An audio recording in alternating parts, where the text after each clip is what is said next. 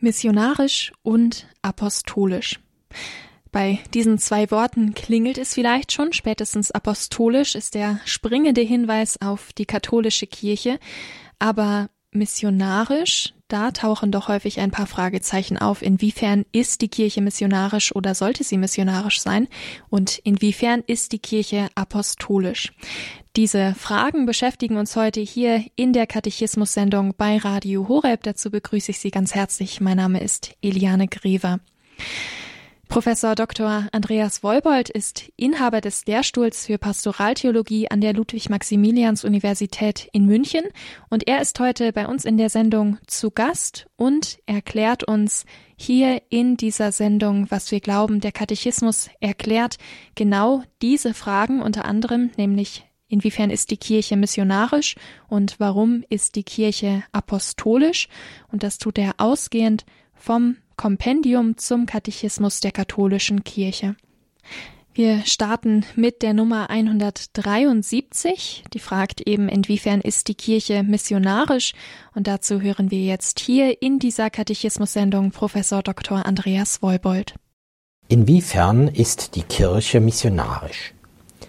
Geführt vom Heiligen Geist setzte die Kirche die Geschichte hindurch die Sendung Christi selbst fort.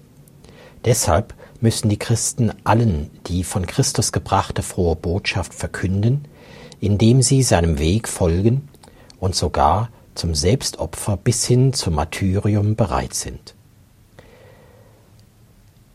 Missionarisch es gibt den Sonntag der heiligen Familie, es gibt den Familiensonntag, es gibt den Sonntag von Adveniat, Miserior, Renovabis, es gibt den Sonntag der sozialen Kommunikationsmittel. Und es gibt unter anderem den Sonntag der Weltmission. Ist also Mission eines unter einem guten Dutzend wichtige Anliegen der Kirche, also sozusagen ein bisschen Propaganda in dieser oder in jener Hinsicht, viele Facetten des kirchlichen Lebens und eine davon ist die Mission. Nein, Mission ist mehr als nur eine Facette unter vielen. Mission ist die Identität der Kirche. Kirche kann nur Kirche sein, wenn sie missionarisch ist, wenn sie weiß, sie lebt, um eine Sendung zu vollbringen. Und was ist diese Sendung? Diese Sendung ist die Sendung Jesu Christi selbst. Christus ist ja auf die Welt gekommen, nicht um sich selbst wichtig zu tun, sondern der Menschensohn ist gekommen, um zu dienen und sein Leben hinzugeben als Lösepreis für viele. Und genauso die Kirche. Bei der Himmelfahrt hat Christus den Aposteln und in ihnen der ganzen Kirche seine Sendung anvertraut. Das bedeutet, er hat allen in der Kirche gesagt, ihr seid meine auserwählten Werkzeuge, um mein Wort zu allen Völkern in den letzten Winkel der Erde zu bringen. Und dies nicht nur in einer Generation, sondern durch alle Generationen bis zum Ende der Zeiten. Geht hin und macht alle Völker zu meinen Jüngern, lehrt sie alles zu befolgen, was ich euch gesagt habe, tauft sie. Also der Missionsbefehl ist für die Kirche nicht nur ein Auftrag Christi unter vielen, sondern der Grundauftrag schlechthin. Und wenn Christus für diese seine Sendung zum Heil aller Menschen sein Leben dahingegeben hat, er hat alles gegeben, dann kann und muss die Kirche auch dazu bereit sein. Sie darf also nicht sagen, schwierige Zeiten, wir können nicht missionieren, es bringt ja doch nichts, oder schwierige Zeiten, Gegenwind, was sollen wir machen? Ist zu gefährlich? Nein. Von dem Missionsauftrag kann nichts und niemand dispensieren. Natürlich braucht es Klugheit, wie man es anstellt, wie man die Menschen erreichen kann. Man muss auch nicht unnötig sein Leben oder seinen Ruf oder seine Güter aufs Spiel setzen. Aber wenn es zum Schwur kommt, wenn alles aufs Ganze geht, dann muss die Kirche und müssen die, die in der Kirche Mission betreiben, sagen, wir wollen alles geben, wir wollen sogar unser Leben geben. Deshalb waren viele der großen Missionare Märtyrer, sie haben tatsächlich ihr Leben dahingegeben, etwa wie der Bonifatius, der Patron der Deutschen, oder sie haben zumindest ihr Leben sozusagen in einem beständigen Martyrium dahingegeben, fast möchte ich sagen verschlissen, um alles zu geben. Denken wir etwa an den heiligen Franz Xaver, den Patron der Weltmission, der kreuz und quer durch Asien ist, unter schwierigsten Bedingungen, um eben möglichst alle zu erreichen. Die Kirche ist missionarisch oder sie ist keine Kirche mehr. Und da können wir uns schließlich fragen, wie missionarisch ist die Kirche heute? Und ist die Kirche dann noch wirklich Kirche Jesu Christi? Oder ist sie eigentlich nur noch ein blasses Abbild dessen, was sie eigentlich sein sollte? Doch bevor wir mit dem Finger auf andere weisen, fragen wir uns selbst, und ich, bin ich ein Missionar? Bin ich bereit, alles zu geben, mich selbst zu geben? Professor Dr. Andreas Wolbold hier beim Katechismus bei Radio Horeb.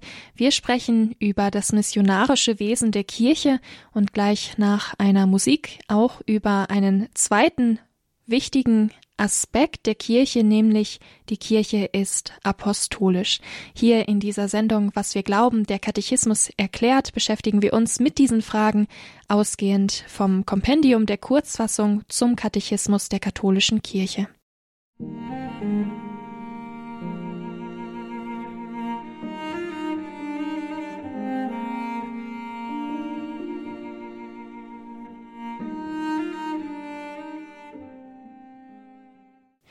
Radio Horeb Leben mit Gott in der Katechismus-Sendung. Mein Name ist Eliane Greva. Wir schauen in dieser Sendung auf Fragen zum Lehramt der katholischen Kirche, lesen dazu im Kompendium in der Kurzfassung zum Katechismus der katholischen Kirche und das tun wir heute gemeinsam mit Professor Dr. Andreas Wolbold aus München. Die Nummer 174 im Kompendium fragt, warum ist die Kirche apostolisch und dazu hören wir jetzt Professor Wolbold. Er liest mit uns diesen Artikel und erklärt ihn uns für unser persönliches Glaubensverständnis. Warum ist die Kirche apostolisch? Die Kirche ist apostolisch aufgrund ihres Ursprungs, da sie auf das Fundament der Apostel gebaut ist. Aufgrund ihrer Lehre, welche die Lehre der Apostel ist. Und aufgrund ihrer Struktur, weil sie bis zur Wiederkunft Christi von den Aposteln belehrt, geheiligt und geleitet wird, und zwar durch ihre Nachfolger, die Bischöfe in Gemeinschaft mit dem Nachfolger des Petrus. Ich glaube an die apostolische Kirche. Die Apostel. Man könnte die Rolle der Apostel in und für die Kirche missverstehen, so wie man vielleicht in einem Traditionsunternehmen die Firmengründer ehrt. Da ist ihre Büste oder ein schönes altes Ölgemälde repräsentativ im Chefzimmer oder im Foyer des heutigen Unternehmensgebäudes aufgehängt. Da gedenkt man in Ehrfurcht der Leistung der Gründer und man sagt, dass die Firma vielleicht weiter den Namen trägt, Talhuber und Söhne, auch wenn längst Generationen weitergegangen sind. Man hält die Firmengründer in Ehren, aber ansonsten die Firmenpolitik, die wird heute gemacht. Und die heutige Firma sieht vielleicht ganz anders aus als die der Gründergeneration. Vielleicht haben die Gründergenerationen Eisenprodukte, vielleicht Nägel, Zangen, Scheren verkauft und heute verkauft man Computer, Software und anderes mehr. Also halten wir die Apostel in Ehren, weil sie die anfangs die Gründergeneration war und ansonsten scheren wir uns eigentlich reichlich wenig um das, wofür sie stehen? Nein, eben nicht. Die Apostel sind bleibend Fundament der Kirche. Sie sind der Maßstab für das, was in der Kirche gilt. Versuchen wir das ein wenig zu verstehen. Die Apostel sind an einem einzigartigen Punkt in der Weltgeschichte aufgetreten, nämlich da, wo das ewige Wort Fleisch geworden ist, wo die Wahrheit selbst erschienen ist, Jesus Christus. Und sie sind die Zeugen dieser Wahrheit. Sie bewahren auf, was die Wahrheit selbst gesprochen hat und was sie getan hat. Zuhöchst sind sie Zeugen des einmaligen Ereignisses der Auferstehung. Das hat es niemals vorher gegeben und das wird es auch niemals später geben. Und jetzt das Entscheidende, das, was vor 2000 Jahren in Jesus Christus geschehen ist, das ist nicht nur ein bedeutsames Ereignis in der Weltgeschichte, so wie die Keilerei vor Issos 333, wie alle Schüler lernen, sondern es ist etwas, was den Fluss der Geschichte überragt. Geschichte, das heißt ja immer auch Relativität. So bedeutsam etwas ist, es ist im Grunde nur ein kleiner Stein im großen Strom der Geschichte. Deshalb, wer geschichtlich denkt, denkt eigentlich immer gefährlich, denn er ist in der Gefahr zu relativieren. Alles verändert sich, alles ist im Fluss, nichts ist letztlich absoluter Maßstab. Aber Christus und das, was er den Aposteln weitergegeben hat, das ist absolut. Das ist nicht Geschichte, sondern Ewigkeit, die in die Geschichte eintritt. Wahrheit, die bleibt und darum ein Maßstab ist für alle Geschichte, die alle Geschichte überragt. Und dafür stehen die Apostel ein. Das, was die Apostel garantieren, ganz besonders die apostolische Überlieferung, die in der Heiligen Schrift des Neuen Bundes im Neuen Testament grundgelegt ist und die in mündlicher Tradition ebenso weitergegeben wurde, das ist der Maßstab für kirchliche Lehre und das wird es immer bleiben. Deshalb, wenn wir sagen, die Bischöfe sind Nachfolger der Apostel, dann nicht in dem Sinn, dass sie gleichen Rechtes sind, dass auch sie in gewisser Weise Gründer und Zeugen der Auferstehung sind, so wie die Apostel, sondern die Bischöfe sind Nachfolger, indem sie sozusagen Diener der Apostel sind, indem sie das weitergeben und treu bewahren, was die Apostel gesagt haben. Kein Jota mehr, kein Jota weniger. Das ist die eigentliche Herausforderung der apostolischen Bindung der Kirche. Warum ist die Kirche apostolisch? Eine wichtige Frage, die der Katechismus der katholischen Kirche beantwortet in seiner Kurzfassung im Kompendium und darüber spricht hier Professor Dr. Andreas Wollbold. Apostolisch, die Gründung auf die Apostel, die beschäftigt uns jetzt weiterhin, denn im folgenden Artikel der Nummer 175 im Kompendium da steht die Frage, worin besteht die Sendung der Apostel? Und auch zu dieser Frage hören wir jetzt hier in dieser Sendung Katechismus bei Radio Horeb Professor Dr. Andreas Wollbold. Worin besteht die Sendung der Apostel? Das Wort Apostel bedeutet Gesandter. Jesus, der vom Vater Gesandte, rief zwölf von seinen Jüngern zu sich und setzte sie als seine Apostel ein. Er machte sie zu den erwählten Zeugen seiner Auferstehung und zu den Fundamenten seiner Kirche. Er gab ihnen den Auftrag, seine Sendung fortzusetzen, indem er sagte, wie mich der Vater gesandt hat, so sende ich euch. Er versprach ihnen, bis zum Ende der Welt bei ihnen zu sein. Die Sendung der Apostel. Jesus hat viele Jünger und Jüngerinnen gehabt, Männer ebenso wie Frauen. Menschen also, die ihm Glauben geschenkt haben, die sich bekehrt haben und die bereit waren, mit ihm umherzuziehen. Es gab auch andere Gläubige, die an ihrem Heimatort, in ihrem Beruf, in ihren Familien geblieben sind, aber die Jünger und Jüngerinnen, die waren bereit zu einer besonderen, zu einer ungeteilten Nachfolge. Sie wollten und durften für immer bei Jesus sein. Das gibt es bis heute in der Kirche, nämlich diejenigen, die insbesondere im Rahmen der evangelischen Räte alles verlassen und Jesus nachfolgen wollen. Aber nun der springende Punkt. Aus diesem Kreis der vielen Jünger und Jüngerinnen wählt Jesus von Anfang an, es ist berichtet gleich am Anfang der Evangelien, hat Jesus den Entschluss gefasst, aus diesem Jüngerkreis zwölf zu erwählen, die er auch die zwölf nennt und die man später die zwölf Apostel genannt hat. Warum also noch einmal eine solche Sondergruppe?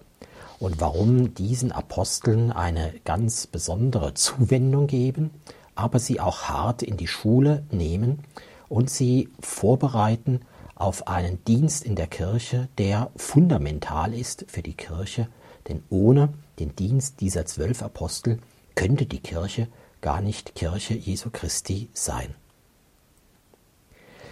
Unser Paragraph im Katechismus gibt uns die Antwort darauf.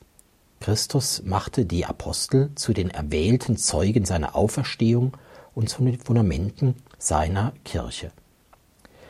Also, er wollte, dass es privilegierte Zeugen gibt, die er gewürdigt hat einer Erscheinung nach seiner Auferstehung.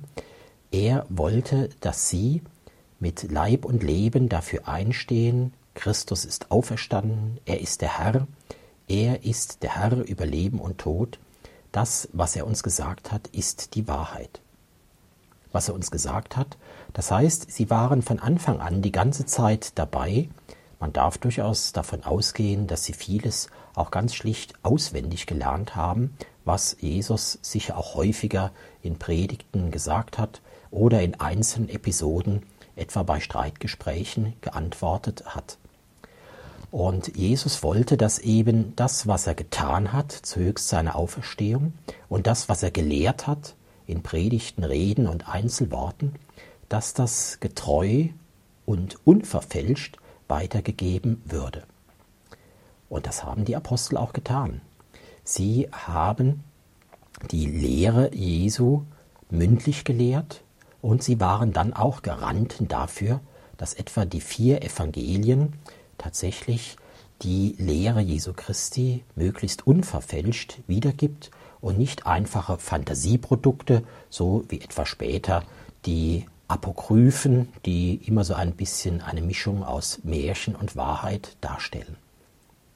Also weil es Jesus darauf ankam, dass sein Zeugnis, sein Leben, seine Lehre und sein Wirken unverfälscht weitergegeben wird, dafür hat er die zwölf Apostel erwählt.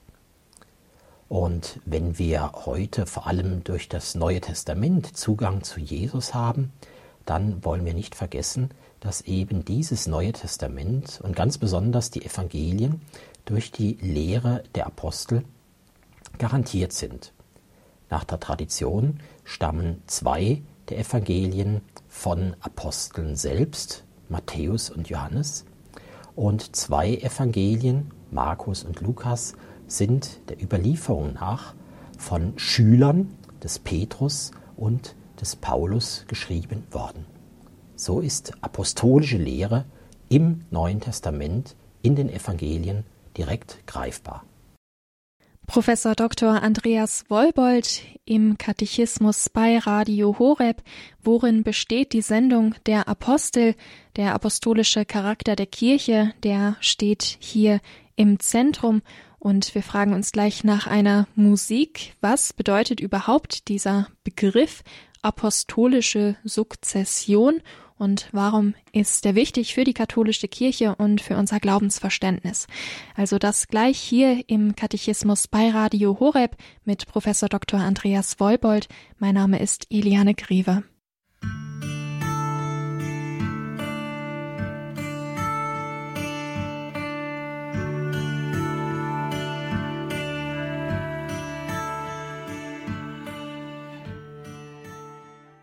Katechismus-Sendung bei Radio Horeb Leben mit Gott. Das apostolische Wesen der Kirche, das beschäftigt uns hier in dieser Katechismus-Sendung. Was ist die apostolische Sukzession? Das ist eine Frage, die wir so im Kompendium der Kurzfassung zum Katechismus der katholischen Kirche finden. Und diesen Begriff, den erklärt uns jetzt ausgehend vom Artikel im Kompendium unter der Nummer 176 Professor Dr. Andreas Wolbold. Was ist die apostolische Sukzession? Die apostolische Sukzession ist die Übertragung der Sendung und der Vollmacht der Apostel auf ihre Nachfolger, die Bischöfe, durch das Sakrament der Weihe. Dank dieser Übertragung bleibt die Kirche in einer Glaubens- und Lebensgemeinschaft mit ihrem Ursprung, während sie die Jahrhunderte hindurch ihr ganzes Apostolat darauf ausrichtet, das Reich Christi auf der Erde zu verbreiten. Die Offenbarung Jesu Christi ist abgeschlossen mit dem Tod des letzten Apostels. So lautet ein zentraler Lehrsatz der Theologie. Christus selbst ist die höchste Offenbarung des dreifaltigen Gottes. Doch diese Offenbarung, diese Lehre und das, was in Christus geschehen ist, das ist uns greifbar durch die Vermittlung der Apostel. Die Apostel haben es zunächst mündlich gelehrt, gepredigt und sie waren dann Garanten dafür, dass es auch authentisch, unfehlbar in der Heiligen Schrift des neuen Bundes, ganz besonders natürlich den Evangelien, niedergeschrieben und verschriftlicht wurde. Also die Apostel sind Garanten der Offenbarung und deshalb das, was sie vielleicht erst nach Jahren äh, dann eben garantiert haben, nämlich diese Verschriftlichung, äh, das ist der Abschluss dieser Offenbarung. Aber die Zeit geht weiter, der letzte Apostel ist gestorben, die Kirche aber lebt weiter und fängt gerade erst ihre Sendung an, allen Menschen das Evangelium zu verkünden. Ist damit diese Bindung der Offenbarung an die Apostel, diese unmittelbare Beteiligung der Apostel als Instrumente der Offenbarung, ist das abgeschlossen? Ja und nein. Seit dem Tod der Apostel gibt es keine neue Offenbarung Gottes. Deshalb ist es auch schlichtweg Unsinn, etwa davon zu sprechen, dass Gott sich heute in den Zeichen der Zeit offenbart, dass er im Volk Gottes selbst seine Stimme mitteilen lässt oder ähnliches mehr. Das hat mit Offenbarung nichts zu tun, und das ist wichtig, denn mit dem Tod des letzten Apostels ist klar, was christliche Wahrheit ist und bleiben wird. Darüber gibt es kein Hinaus, und wer mehr und anderes lehren will, unter angeblicher Anpassung an den Geist der Zeit, der verfälscht die Lehre und er vertieft sie nicht. Insofern ist die Offenbarung abgeschlossen, der letzte Apostel ist eben ein Einschnitt in der Kirchengeschichte. Auf der anderen Seite geht das apostolische Prinzip weiter. Und das ist eben die apostolische Sukzession. Die Kirche ist und bleibt darauf angewiesen, dass in ihr Leitung und Vollmacht ausgeübt wird, nicht weil Menschen irgendwie exzellent sind, weil sie es gut können oder weil sie sich vielleicht bei der Menge eingeschmeichelt haben und Mehrheiten gefunden haben. Das wäre weltliche Herrschaft, das kann es in der Kirche nicht geben. Aber in der Kirche herrscht Christus. Er ist der Kyrios, er ist der Herr. Und er herrscht durch die, die er erwählt. Das ist das Sakrament der Weihe, auf der höchsten Stufe die Bischofsweihe. Durch dieses Sakrament bezeichnet Christus einzelne Männer zu seinen Aposteln Nachfolgern und er gibt ihnen Auftrag, dass sie in authentischer Art und Weise eben entscheiden und auslegen können, was gehört wirklich zur apostolischen Lehre und wie kann man das in heutiger Zeit entsprechend ausdrücken mit unserer heutigen Sprache. Also, wenn die Bischöfe Apostelnachfolger sind, dann nicht in dem Sinn, dass sie irgendwie jetzt selber souverän entscheiden könnten, das gefällt mir, das gehört zur kirchlichen Lehre und das nicht, sondern im Gegenteil, sie müssen bereit sein, eben alles eigene hintanzustellen um allein dem zu dienen, was mit dem Tod des letzten Apostels abgeschlossen ist, die Offenbarung Jesu Christi.